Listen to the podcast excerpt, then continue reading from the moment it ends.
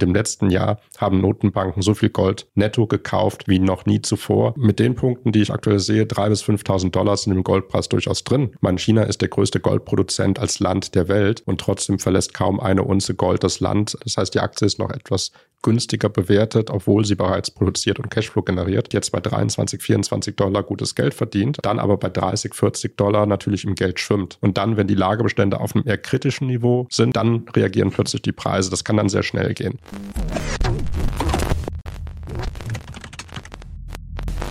Herzlich willkommen zum Rohstoffinvestor Podcast. Mein heutiger Gast ist Vermögensverwalter und Professor für Finanzen und Volkswirtschaftslehre. Er ist Autor mehrerer Bücher im Bereich Rohstoffe und Finanzbetrüge.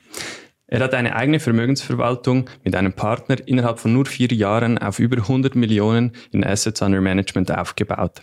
Wir sprechen heute darüber, weshalb die Notenbanken den Goldpreis ansteigen lassen, wie man damit Geld verdienen oder auch verlieren kann und auf was du dabei achten musst. Thorsten Denin, ganz herzlich willkommen. Danke nur, ich freue mich dabei zu sein.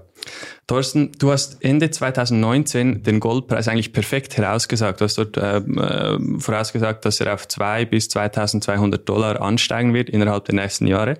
Das ist nun passiert. Jetzt ist meine Frage, wohin geht der Goldpreis jetzt weiter? Ja, das war ein gutes Timing. Timing ist manchmal alles am Markt, das wissen wir. Äh, ich beschäftige mich mit äh, Rohstoffen im Goldpreis seit über 20 Jahren und verfolge äh, das Marktgeschehen. Aktuell, wenn wir auf Edelmetalle schauen, ich denke, der Sektor, der klickt die richtigen Boxen, äh, fundamental und technisch. Und ich schließe mich da an, dass wir da Preise durchaus mehr als ein 10% plus sehen, sondern ich rede von Goldpreisen von vielleicht 3.000 bis 5.000 US-Dollar, die durchaus denkbar sind in der aktuellen Umgebung. Und von welchem Zeitrahmen sprechen wir hier ungefähr? Ja, von zwei bis drei Jahren oder vielleicht ein bisschen länger. Also man darf das nicht überstürzen und sagen, ich gehe davon aus, dass wir das in den nächsten drei Monaten sehen. Ähm, aber der Goldpreis zum Beispiel zum Jahresende 2023, äh, jetzt sind wir in der Mitte des Jahres, kann durchaus auf 2200 und äh, etwas größere äh, ansteigen. Welche Faktoren sind für dich jetzt wichtig, dass du sagst, ich sehe, ich sehe diesen Preis voraus? Ja, kurzfristig, äh, da halte ich wie das Zitat from, from Dust Till Dawn von dem George Clooney äh, in dem Film, der sagte, äh, tut, was ich tue und nicht tut, was ich sage. Und das ist genau das, was du aktuell äh, bei den Notenbanken siehst. Notenbanken äh, haben das Gold lange Jahre totgesagt, haben sich über Verkäufe geeinigt. Seit 2010 sind sie von Nettoverkäufern auf Nettokäufer geswitcht. Und im letzten Jahr haben Notenbanken so viel Gold netto gekauft wie noch nie zuvor, äh, wenn man bis 1966 zurückschaut. Und auch ähm, in 2023 Notenbanken sind mit über 200 Tonnen Goldkäufen äh, einer der größten Nachfrage am Markt. Und trotzdem ist der Preis noch relativ äh, niedrig geblieben. Wieso? Ja, der eine Faktor ist der starke Dollar. Äh, Dollar, ähm, in Dollar handeln ja die meisten Rohstoffe, auch die Edelmetalle. Das heißt, ein starker Dollar ist immer ein bisschen Gegenwind.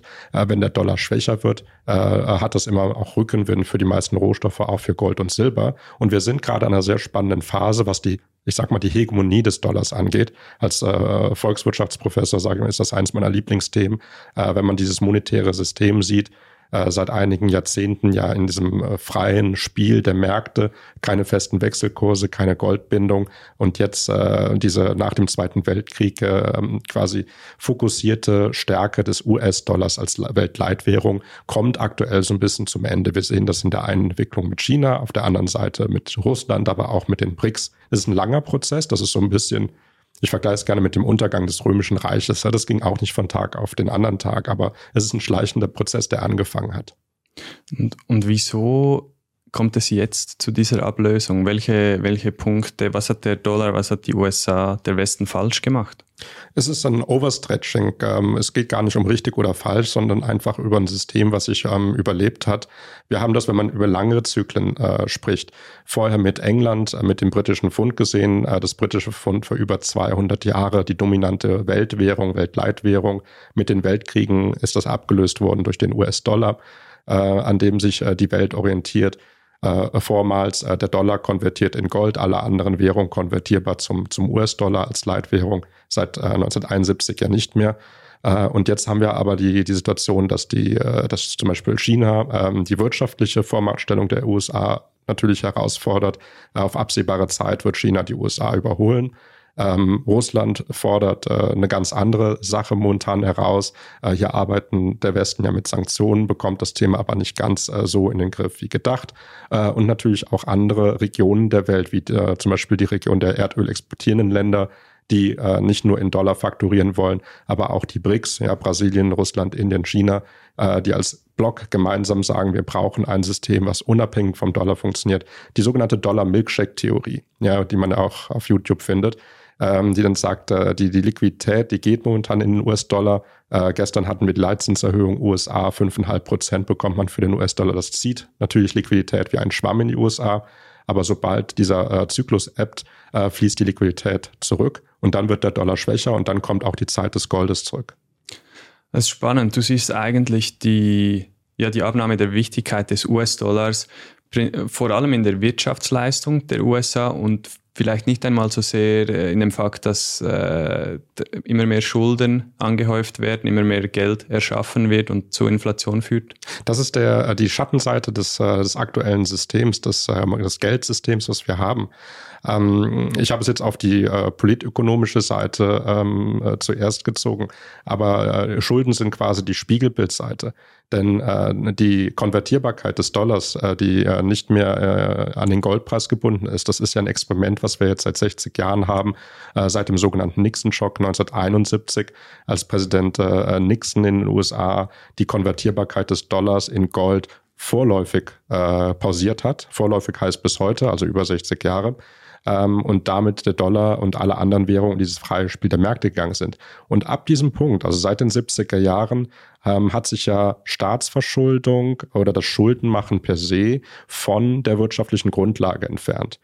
Ja, erst ganz vorsichtig, das muss man sehen, über zwei, drei Dekaden relativ ähm, langsam, zögerlich. Und die letzten Jahrzehnte, seit, äh, seit den 2000ern, äh, haben wir hier ein enorm exponentielles Wachstum. Wir haben ja 2008 äh, die globale äh, Finanzkrise ähm, gehabt. Äh, wenn wir darauf sehen, da mussten die Staaten, vor allem die USA, ihr Banksystem bailouten, ja, also quasi aufkaufen äh, und retten. Äh, mit Corona zehn Jahre später musste man das mit der gesamten Ökonomie machen. Das heißt, wir mussten die Schweiz, äh, Europa, auch die USA ja Wirtschaftskonzerne retten. Ich nenne hier mal eine Lufthansa beispielsweise äh, oder Kurzarbeitsgelder zahlen, ähm, Konsumanreize machen. Das heißt, die ganze Wirtschaft äh, quasi ähm, ähm, von dem Hinblick äh, retten, äh, vor dem Zusammenbruch und vor einer großen Depression. Das hat enorm viel gekostet. Äh, beispielsweise hat es äh, 10 Trillionen Dollar äh, allein die USA gekostet. Das habe ich in meinem letzten Report geschrieben. Äh, und wenn wir jetzt nach vorne gucken, haben wir die nächste große Herausforderung. Das heißt, die ähm, Energiewende, ähm, die regenerativen Energien, das wird ja alles nicht nur Wohlstandsverluste bringen, es ist ein guter Weg, aber es wird natürlich auch äh, viel Geld kosten. Und dieses Geld ist ja Geld, was der Staat nicht hat. Das heißt, es sind Schulden. Ja, und diese Schulden, die exponentiell ansteigen, haben natürlich äh, äh, Auswirkungen auf reale Güter. Ja, die Kaufkraft des normalen Geldes, des Dollars, des Schweizer Franken, des Euro, das sinkt. Ja, und da ist immer noch, wenn wir auf den Schweizer Franken gucken, wir haben aktuell eine unglaubliche Stärke zum Euro und zum Dollar wenn wir das mal in den Charts reinschauen. Äh, aber das ist natürlich eine temporäre Sache, weil der Schweizer Franken hat auch äh, nicht das Seligmachende und es ist ein sehr kleiner äh, Block im Prinzip. Und es ist dann eher die Schwäche des Dollars, die uns hier mit runterziehen wird.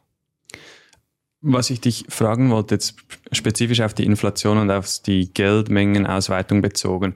Oft hört man ja so aus den akademischen Kreisen, ich habe manchmal das Gefühl, je mehr PhD-Titel jemand hat, desto komplizierter werden die Theorien zur Inflation.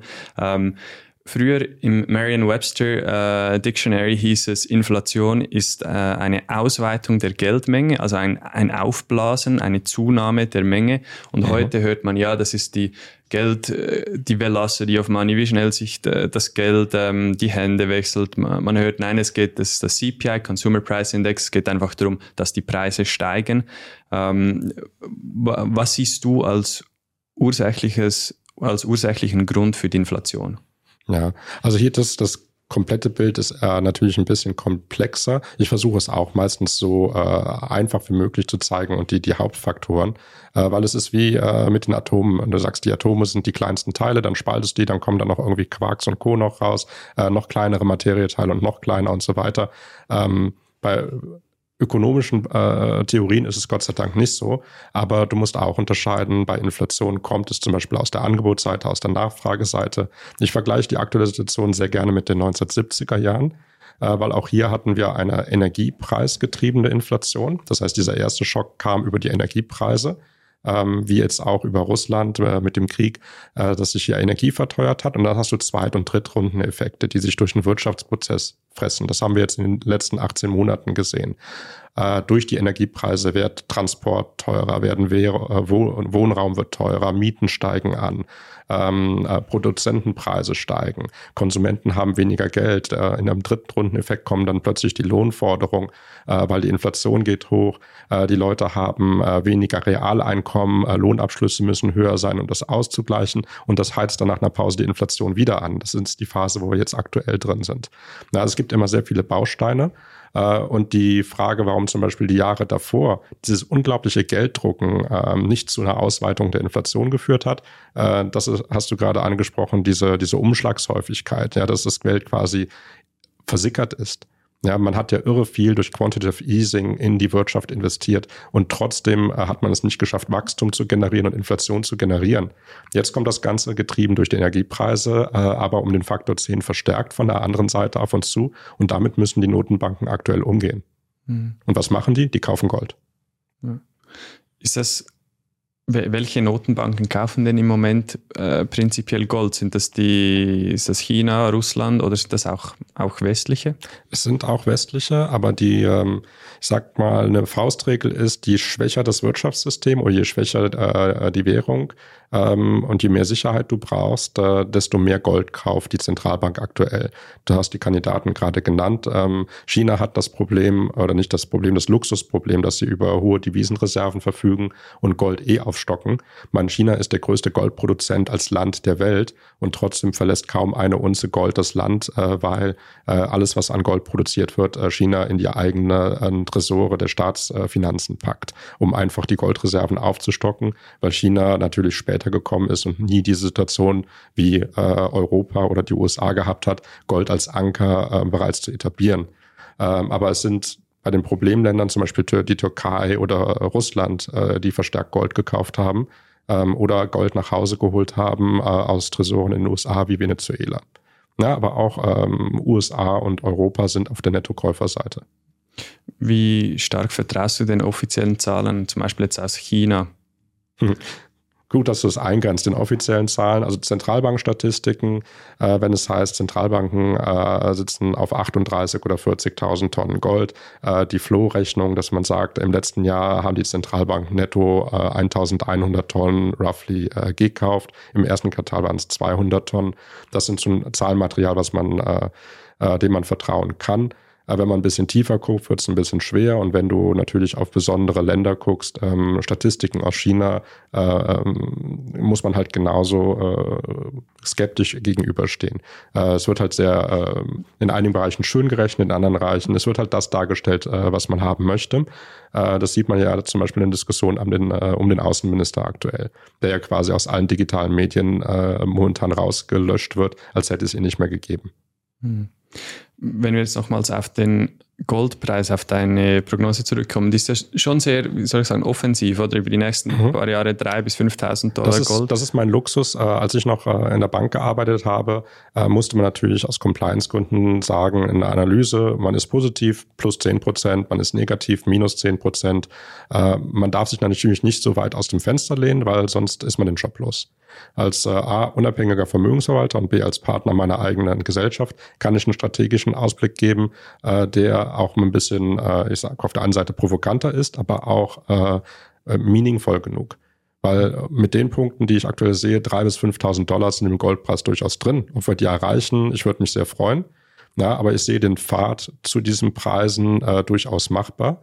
Äh, und das ist natürlich was, äh, ähm, das ich jetzt auch publizieren kann, ohne dass äh, äh, mein Chef mich rausschmeißt als Faktor dafür oder als Grund eben hast du die Einkäufe der Zentralbanken gesehen. Wie siehst du zum Beispiel die charttechnische Analyse? Ist das etwas, worauf du dich achtest oder sagst du, das spielt überhaupt keine Rolle? In der kurzen Frist. Also Charts, äh, Chartanalyse ist für mich immer ein Mittel zum, zum Markttiming und äh, für äh, Wendepunkte zu identifizieren, zum Beispiel den Trend äh, zu bestätigen. Äh, sind wir in einem Aufwärtstrend, in einem Abwärtstrend? Ähm, ist jetzt ein guter Zeitpunkt, äh, vom, vom, äh, also den Timing-Aspekt besser zu spielen. Ähm, aber langfristig verlasse ich mich ausschließlich auf Fundamentaldaten. Ja, und da gucke ich natürlich als Volkswirt A auf Schulden, Inflation, Wirtschaftswachstum, ähm, Dollar beispielsweise, Dollarstärke, äh, Realzinsen äh, in der Seite, wenn wir Zins, Nominalzins minus Inflation als Realzins sehen, äh, negativer Realzins oder Nullrealzins ist auch immer ein sehr guter Treiber für den Goldpreis und der hat sich immer gut, äh, gut als Indikator äh, dargestellt. Diese kurzfristigen Faktoren, äh, Angst zum Beispiel, ähm, Terroranschläge, Krieg, das äh, ist immer so ein Fluchtinstinkt. Das heißt, äh, in, in, so einem Umfeld werden äh, risikobehaftete Assets äh, gegeben, äh, Sicherheitsassets gekauft, also gute Staatsanleihen und Gold.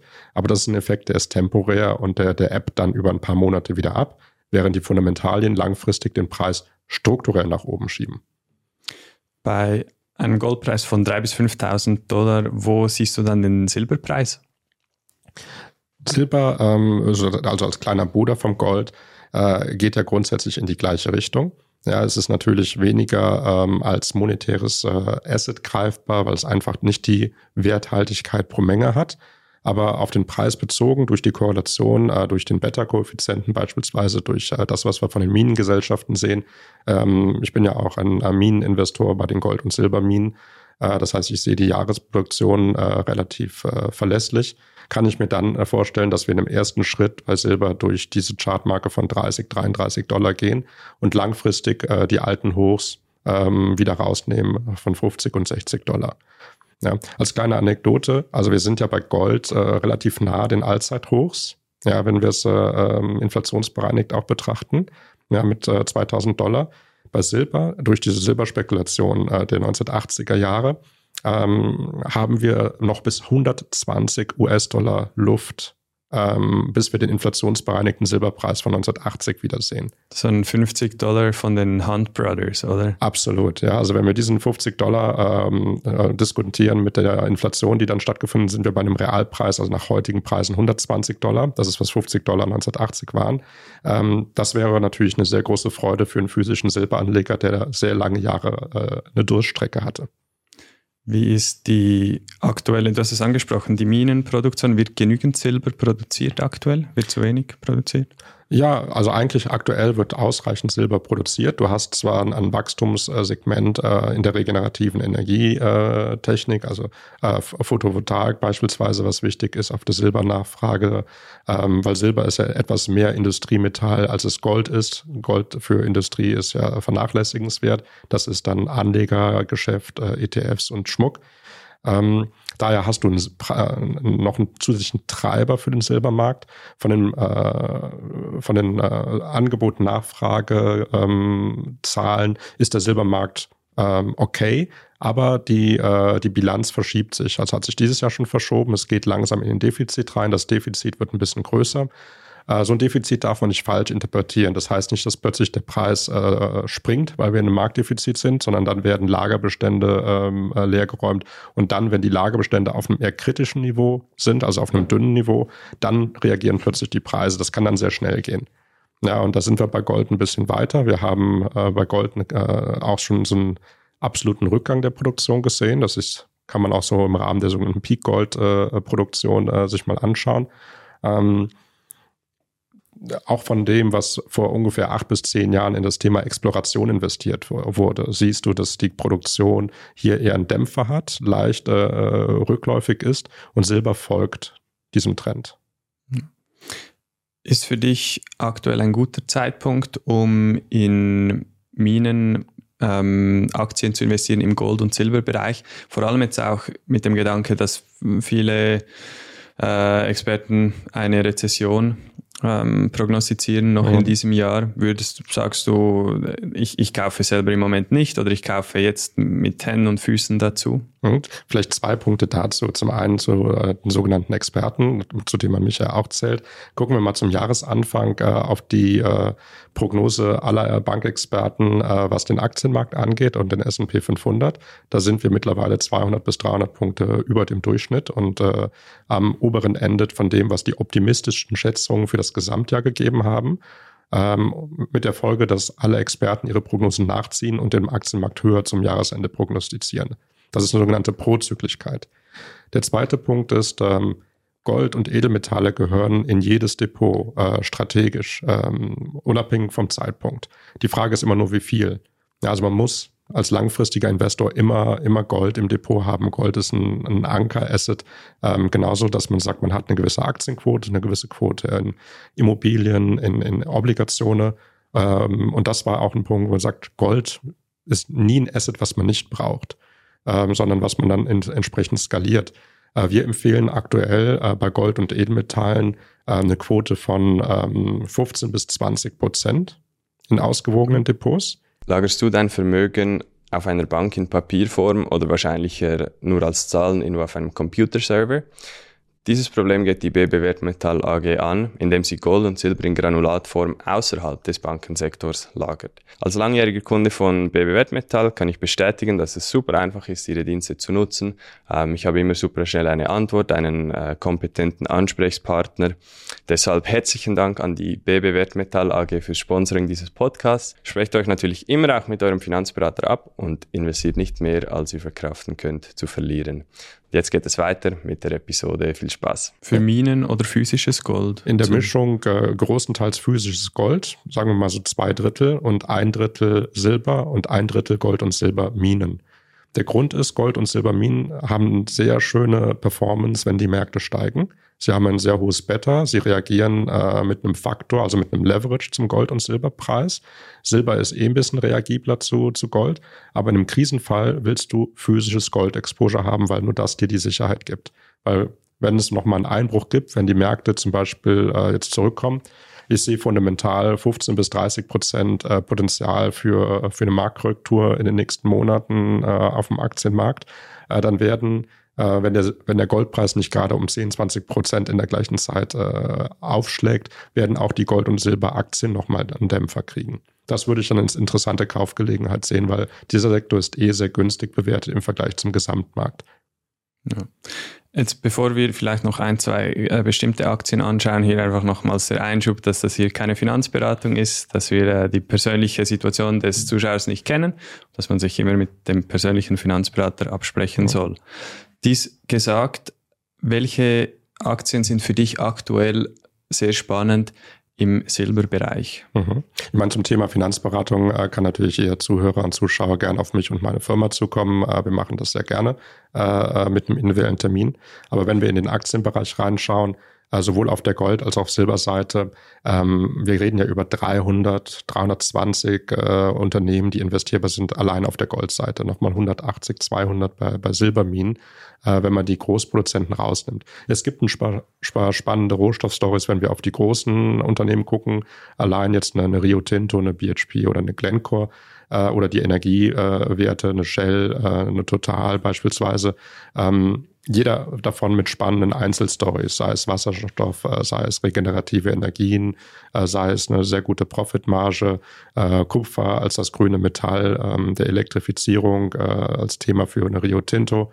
Ähm, aber gucken wir mal in die, in die, in die Silberseite rein, gibt es relativ wenig primäre Silberminen.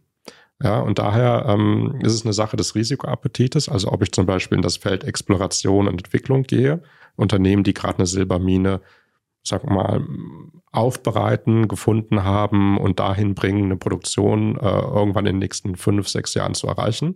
Oder ob ich äh, einen bestehenden Produzenten äh, mir anschaue, der aktuell vielleicht bei 18 Dollar seine Kosten, seine All-In-Kosten hat äh, und jetzt bei 23, 24 Dollar gutes Geld verdient, also Cashflow für den, äh, für den Eigentümer, dann aber bei 30, 40 Dollar natürlich im Geld schwimmt.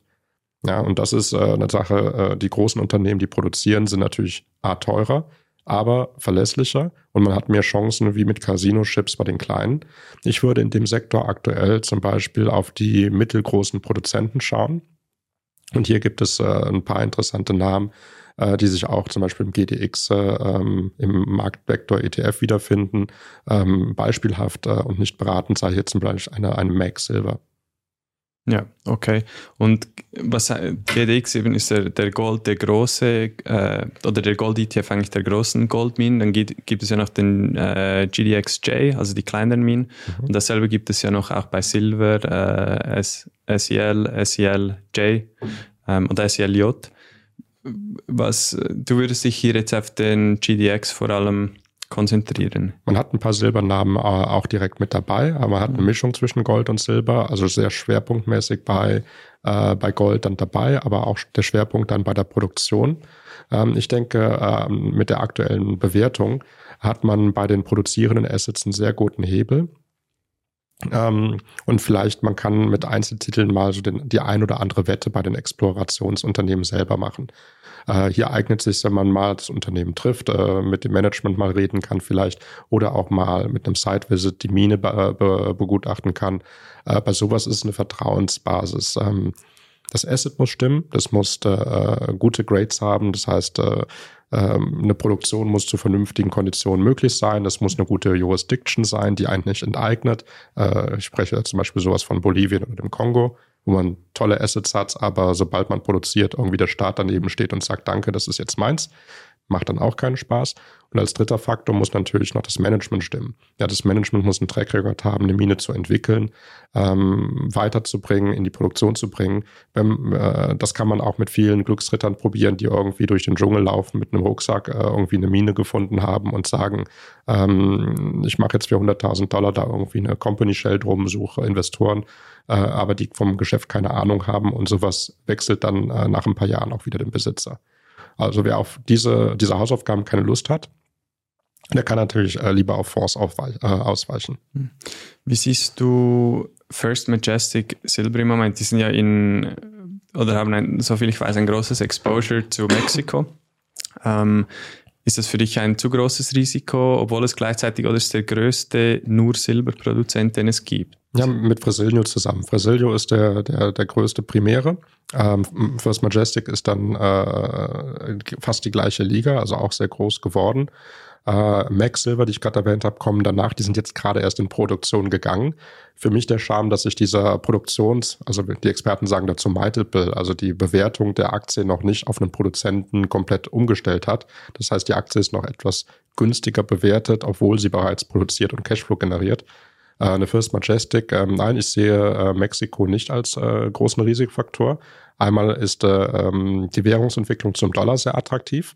Ja, das heißt, äh, der mexikanische Peso zum Dollar ähm, hat, äh, wo die Kosten liegen und auch die, die Personalkosten äh, und auch viele von der Infrastrukturkosten ist ein gutes Verhältnis. Ich mache hier ein bisschen mehr Marge dabei. Und die Sicherheit in dem Bereich von Mexiko sehe ich auch nicht äh, als Problem, e-, ebenso wenig wie die Arbeitskämpfe. Also da haben, wir noch andere Regionen, äh, wenn wir runtergucken nach Lateinamerika oder beispielsweise äh, nach, nach Afrika, die ähm, ähm, einen höheren Diskont haben.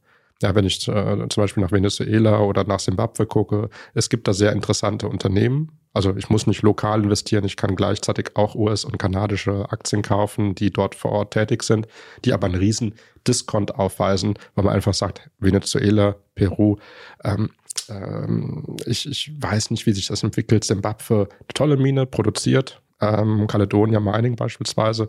Ähm, aber ich kann die Jurisdiktion, also die, die, die Rechtssicherheit nicht einschätzen. Gibt es gewisse Länder, von denen du jetzt die Finger äh, weghalten würdest? Oder sagst du, nein, ich kaufe zum Beispiel auch russische Goldminen, wenn ich irgendwie schaffe, das über meinen Broker äh, hinzubekommen? Ja, von Russland äh, halten wir momentan die Finger, Finger frei. Auch von vielen äh, russischen Unternehmen, äh, die ja direkt auch an, ähm, an den Staat verkaufen, damit gute Preise haben. Aber das ist äh, vom, von den Eigentümerstrukturen einfach nicht, äh, nicht transparent genug für uns. Ähm, auch es gibt einige Regionen in Afrika, wo wir die, die Finger von lassen. Ähm, Afrika ist natürlich ein sehr ich sag mal, bunter Teppich. Äh, es gibt äh, gute, es gibt sehr gute, es gibt mittlere und es gibt sehr schlechte äh, Jurisdiktionen. Äh, das wechselt auch manchmal. Ähm, äh, Kongo beispielsweise ist eher schwierig. Ähm, von dem Seite. Sie haben gute Ansätze, äh, versuchen auch Investoren zu finden, aber alle paar Jahre gibt es dann halt äh, Schwierigkeiten, Enteignung. Äh, man hat auch das Problem mit den äh, Artificial Miners, äh, die dann äh, im Handbetrieb ähm, Gestein verarbeiten für den Eigenbedarf. bei Kobalt ein ganz großes Thema.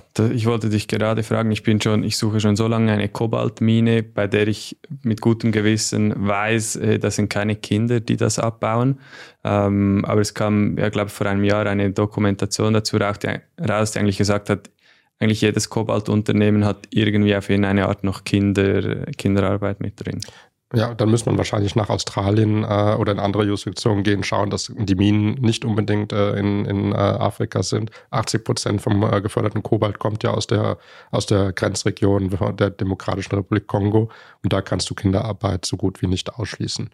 Ja, muss natürlich auch mal die Kirche im Dorf lassen. Das, das ist nicht nur ein Problem der Minenindustrie. Ich meine, gucken wir in die Textilindustrie äh, in Bangladesch, in Indien äh, oder in der Türkei. Ich meine, da sitzen natürlich auch äh, die Kinder und äh, nähen Fußbälle und T-Shirts und Schuhe zusammen. Also das Problem der Kinderarbeit ist äh, branchenübergreifend äh, ein Phänomen, was man stoppen muss und nicht nur natürlich auf der Minenseite. Hm. Jetzt äh, nochmals zurück zum Gold. Wie schätzt du denn viele, viele Leute sagen ja, der Goldpreis ist eigentlich zu wenig angestiegen in die letzten Jahre für alles, was fundamental passiert ist. Siehst, wie, wie schätzt du die Manipulation jetzt gerade an den Futures-Märkten ein? Es gab da JP Morgan Chase einen Fall vor ein paar Jahren, als sie 900 Millionen Buße bezahlen muss, mussten für äh, die Manipulation. Ich glaube, am Silbermarkt war das. Mhm. Wie, wie lange kann das noch in diesem, dieser Art sagen wir, weiter manipuliert werden durch äh, Papierderivate, ähm, äh, durch Futures, bis eigentlich der sagen wir die Goldbugs, sagen jetzt der wahre Goldpreis bis, dann gefunden wird. Bis der, der Korken knallt und äh, der, der Preis äh, massiv ansteigt. Äh, zu dem Hintergrund, äh, ich empfehle einfach mal auf, äh, auf so spezialisierten Goldmessen zu gehen, äh, wenn so diese Vorträge von äh, typischen Goldbugs, äh, also von, von Verfechtern des Goldpreises äh, auf Bühnen sind, wo 500 bis 1000 Leute im Publikum sitzen und man sieht, dass da Preisprognosen von 10 bis 20, 25.000 Dollar irgendwie aufgerufen werden, äh, die man versucht damit zu rechtfertigen, dass das der Goldpreis wäre, hätte man weiterhin ähm, an der Goldbindung von äh, 1970 äh, festgehalten, in dem Verhältnis äh, der Schulden den Goldpreis evakuiert. Ähm, halte ich nicht für zielführend. Ich halte auch nicht viel von Verschwörungstheorien, außer dass sie unterhaltsam sind. Äh, jede Verschwörungstheorie hat immer einen, äh, einen, wahren Kern, deswegen ist sie so unterhaltsam und ist auch so glaubhaft. Ja, das heißt, irgendwo ist immer ein Fünkchen Wahrheit dran, aber diesen Fünkchen muss man suchen.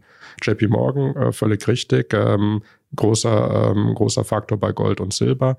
Äh, die Deutsche Bank wurde auch vor ein paar Jahren äh, für ihre äh, Rolle beim Preisfixing im London Gold äh, ähm, auch mit ein paar Millionen Strafe belegt. Ähm, diese Art äh, manipuliert den Goldpreis ähm, über einen absehbaren Zeitraum. Langfristig setzen sich immer Fundamentalien durch. Ja, eine andere Verschwörungstheorie sagt, ähm, äh, im Fort äh, Knox liegt gar kein Gold mehr. Das Gold der USA ist längst ausgegeben. Äh, versuch mal dein, äh, dein Gold irgendwie als Staat irgendwie in, äh, in Augenschein zu nehmen. Da lässt sich keiner mehr rein.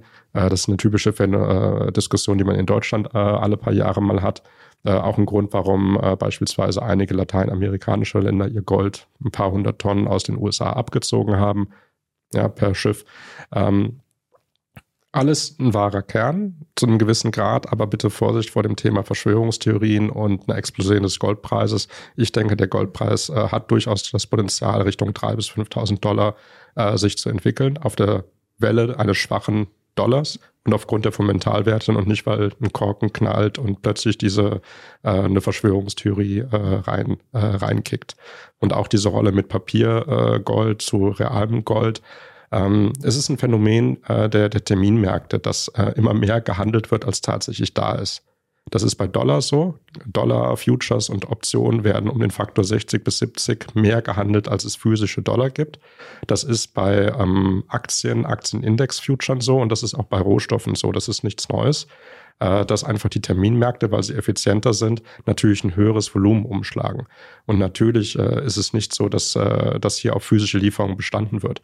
Wenn es tatsächlich mal zu, einem, äh, zu einer physischen Lieferung kommen sollte und wir in so einem Faktor äh, sehr geringe Lagerbestände haben, dann ist es natürlich ein Punkt, der die Preise nochmal einen Sprung nach oben setzen. Und als Investor ist das natürlich durchaus gern gesehen.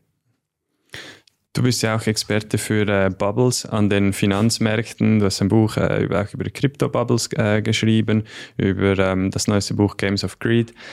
Siehst, gibt es ein Asset, bei dem du aktuell eine Bubble siehst? Die ähm, Schuldenblase ist, glaube ich, äh, äh, unsere größte Blase, die wir aktuell haben. Äh, und das ist äh, die, die, wirkliche Schwierigkeit, da wieder rauszukommen als Volkswirtschaft. Gott sei Dank kein Anlagegut, aber es hat ähm, Rückwirkung auf uns alle. Ja, ich habe es in meinem Vorwort als die größte Blase ähm, ähm, beschrieben, weil wir hatten in jedem Asset mal eine Blasenentwicklung. Bei Bitcoin äh, kommt das alle paar äh, Jahre mal vor, ne, mit 17, 8, äh, 2017, 18 mit der Blase, die geplatzt ist. Äh, dann, äh, als wir jetzt äh, wieder 80 Prozent gefallen sind ähm, in den nächsten Kryptowinter. Bei Gold haben wir das 1979, 80, 81 gehabt, mit, zusammen mit Silber ähm, getrieben durch Silber, durch die, die Brüder Hand. Wir haben das bei Weizen und Mais, wir haben das bei Öl gehabt. Ähm, also jedes Asset, äh, der japanische Aktienmarkt, der Immobilienmarkt, ja, die große Immobilienblase, ähm, die in die globale Finanz- und Wirtschaftskrise 2008 gemündet hat, äh, äh, genauso die Tech-Bubble, die den Dotcom-Crash 2001. Also unser System ist geprägt durch eine Blasenbildung. Das ist quasi immanent im marktwirtschaftlichen System, dass du immer eine Übertreibung nach oben hast und es trifft immer mal irgendein anderes Asset. Und vor allen Dingen, es kommt immer wieder und lässt sich nicht aus dem System rausbringen. Aber ich glaube, die gefährliche Entwicklung, die größte Blase, mit der wir jetzt, äh, uns jetzt befinden, äh, ist die Schuldenblase. Kann man die nicht unendlich einfach aufblasen? Muss die platzen und wann dann Wann platzt sie? Ja, das ist, äh, das ist äh, eine Frage, die mich meine Studenten auch immer äh, fragen, wenn wir in, in, in Volkswirtschaft über, über Verschuldung äh, sprechen. Äh, Staaten haben das gleiche Phänomen wie wir privat, äh, wenn wir uns Geld von unseren Eltern leihen. Ja, oder von Freunden, Nachbarn und Bekannten. Ja, wann ist das Vertrauen erschöpft? Wann, ab wann glaubt man nicht mehr, dass du das jemals zurückzahlen kannst? Ja, wenn du dir jetzt beispielsweise Geld leist, ähm, für einen Urlaub, äh, für eine Anschaffung, für, äh, sag mal, von deinen Eltern, für ein Haus. Ähm, wo ist die Grenze, wo man dir äh, kein, kein Geld mehr gibt? Und dieser Vertrauensbonus, das ist, ich sag mal, eine gewisse Tragfähigkeit. Die gesamte Weltwirtschaft bewegt sich momentan auf einem knapp 350-prozentigen Leverage. Das heißt, wir haben 350 Prozent mehr Schulden, als wir in einem Jahr verdienen. Wenn wir zum Beispiel an unsere eigene Hausfinanzierung denken, das ist ja unsere privatwirtschaftlich größte Kreditentscheidung, äh, ist das ja auch meistens mehr als ein Jahresgehalt, aber zu einem gewissen Multiplikator. Ja, das heißt, man kann nicht genau sagen, ab wann diese Blase platzt, aber man kann sagen, wann sie äh, wehtut. Und wehtun äh, tut sie aktuell, weil der Unterschied von 2023 zu 2020 ist, äh, Schulden kosten jetzt Geld. Ja, weil äh, USA hat gestern die Zinsen erhöht auf 5,5 äh, Prozent, Zentralbankzins, FED-Entscheidung. Äh, ähm, heute zieht ja die EZB nach ähm, und erhöht die Zinsen. Äh, die Schweiz wird wahrscheinlich auch noch einen Tick weiter erhöhen. Heißt, der Schuldendienst nimmt immer mehr finanzielle Mittel in äh, Anspruch. Ähm, einige Länder in Afrika haben bereits einen höheren Schuldendienst als äh, die Bereiche Education ähm, also, ähm, und, ähm, und Gesundheit. In den USA ist der Schuldendienst aktuell noch ein kleiner Bereich, aber stark steigend. Ja, der Schuldendienst, äh, dadurch, dadurch, dass jetzt positive Zinsen bezahlt werden müssen und man mal für seine Schulden plötzlich Geld bezahlen muss, ähm, ist der Schuldendienst in den USA mittlerweile auf das gleiche Niveau gestiegen wie das Militärbudget. Und das ist für die Amerikaner eine ziemlich große Nummer.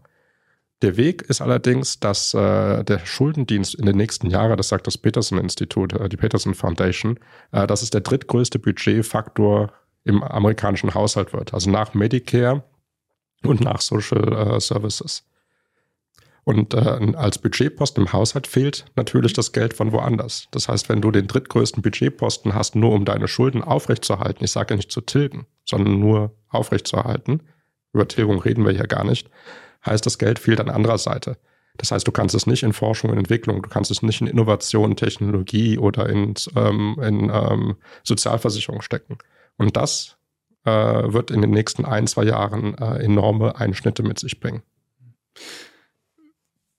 Auf der Goldseite, was gibt es dort für Bubbles oder Betruge? Ähm, gibt es aktuell im deutschsprachigen Raum ähm, Scams im Goldbereich?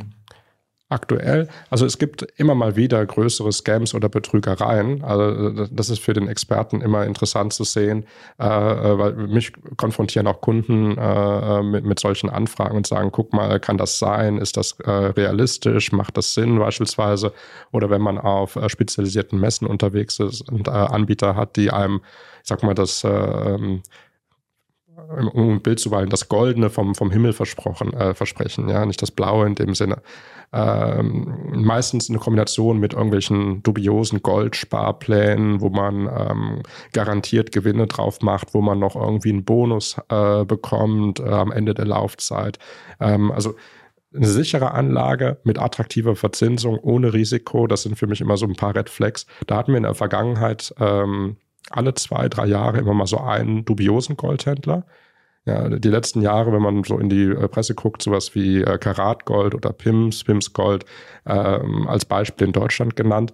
Ähm, aber das ist eine Sache, die stirbt nie aus, weil ähm, äh, das ist eine Quintessenz von meinem äh, Buch Games of Greed. Äh, Gier frisst Hirn.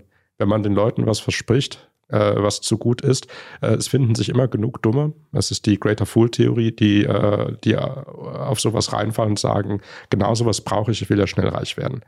Ja, oder auf eine Sicherheit von jemandem, der keinen Trackrecord hat, irgendein kleiner Händler, der irgendwo auf dem Land sitzt und äh, seinen Coin irgendwie nach Swiss, Swiss irgendwie äh, nach Qualität klingen lässt. Hm. Ja, also da gibt es ein sehr einfaches Flaggensystem. Meistens hilft es einfach mal drüber zu schlafen und äh, sich zu fragen, kann das wirklich sein? Weil der Goldpreis, das ist keine Einbahnstraße. Der geht hoch und runter. Der langfristige Trend geht hoch. Ja, aber ich rede auch von langen Zeiträumen. Natürlich gibt es mal ein Jahr, äh, wo der Goldpreis negativ ist. Und je nachdem, wo und wann ich kaufe, ja, darum sind Sparpläne äh, eigentlich ein sehr gutes Geschäft, ähm, habe ich dann mal einen größeren oder einen kleineren Gewinn. Aber wenn mir jemand auf einen Vermögensgegenstand, der per se im Preis hoch und runter gehen kann, sagt, ich garantiere dir, dass du einen Gewinn machst und ich verspreche dir noch eine Verzinsung drauf. Das ist ja ein geflügeltes Wort, Gold stellt keine Zinsen. Äh, das ist vielleicht ein Punkt, wo man sich einfach umdreht und geht. Kannst du dein Buch noch schnell in die Kamera halten? Du hast es hier dabei. Um was geht es bei Games of Greed? Ja, Games of Greed. Ich habe mal nach, äh, es ist mein viertes Buch, äh, nach Spekulationsblasen, Tulpen zu Bitcoins, nach Rohstoffen, nach Afrika. Das sind drei Buchtitel, die ich äh, im Investmentbereich äh, veröffentlicht habe. Ähm, hat man mich drauf gebracht, sag mal, diese, diese Madoff-Betrugsgeschichte, ähm, das war 2008 ein großes Thema mit, äh, mit einem riesigen Finanzbetrug schreib doch mal was über Finanzbetrügereien. Und äh, von dem Punkt bin ich gekommen und habe in Games of Krieg die großen, äh, wir sagen da White-Collar-Crimes, die großen Finanzbetrügereien zusammengefasst. Da geht es natürlich auch um WorldCom, Wirecard, äh, Skandal, Enron damals, also die Corporate äh, ähm, Skandale. Es gibt also ein, zwei Unternehmen, äh, die mit großen Betrügereien äh, viel Geld gemacht haben, dann verschwunden sind. Äh, da können wir in die USA gucken. Schneeballsysteme, ein beliebtes Ding. Das, der interessante Punkt ist, diese Schneeballsysteme, die kommen quasi von der, der frühen Zeit, Ponzi über sowas wie Madoff und bis heute in den Kryptobereich. Das geht auch in Gold, ja, dass man sagt, äh, mit, mit Gold-Scams, äh, aber natürlich noch, äh, noch interessanter für, für den Anbieter, ja, für den Verbrecher sind Kryptoscams, weil sie noch schlechter nachzuvollziehen sind. Ja, und äh, sowas gibt es in jedem Bereich. Kunst, äh, Festivals, äh, Aktienmarkt, äh, Krypto. Und ich habe das mal versucht äh, zu spinnen und bin eigentlich dann auf ein Muster gekommen. Und dieses Muster wie ein Spinnennetz habe ich in diesem Buch äh, zusammengefügt. Ja, es hat jetzt äh, die ersten drei Monate ist es jetzt draußen. Es hat einen sehr, gute, äh, sehr guten Anklang gefunden. Ich überlege, äh, eine deutschsprachige ähm, Ausgabe zu machen, die sich dann mit Deutsch, Österreich, äh, Schweiz beschäftigt. Ja, das heißt, äh, diese Sache noch ein bisschen pointierter auf, äh, auf den hiesigen äh, Markt zeigt. Weil hier spinne ich das Bild von USA nach Brasilien, nach Russland, nach Europa. Aber es gibt auch vor der Haustür genug interessante Fälle, die man sich mal anschauen kann. Ja. Thorsten, danke dir vielmals für dieses super spannende Gespräch. Wie können die Zuschauer noch mehr von dir erfahren? Eben, du hast die Bücher. Gibt es eine, wie kann man dich kontaktieren? Kann man dir auf Twitter oder LinkedIn folgen?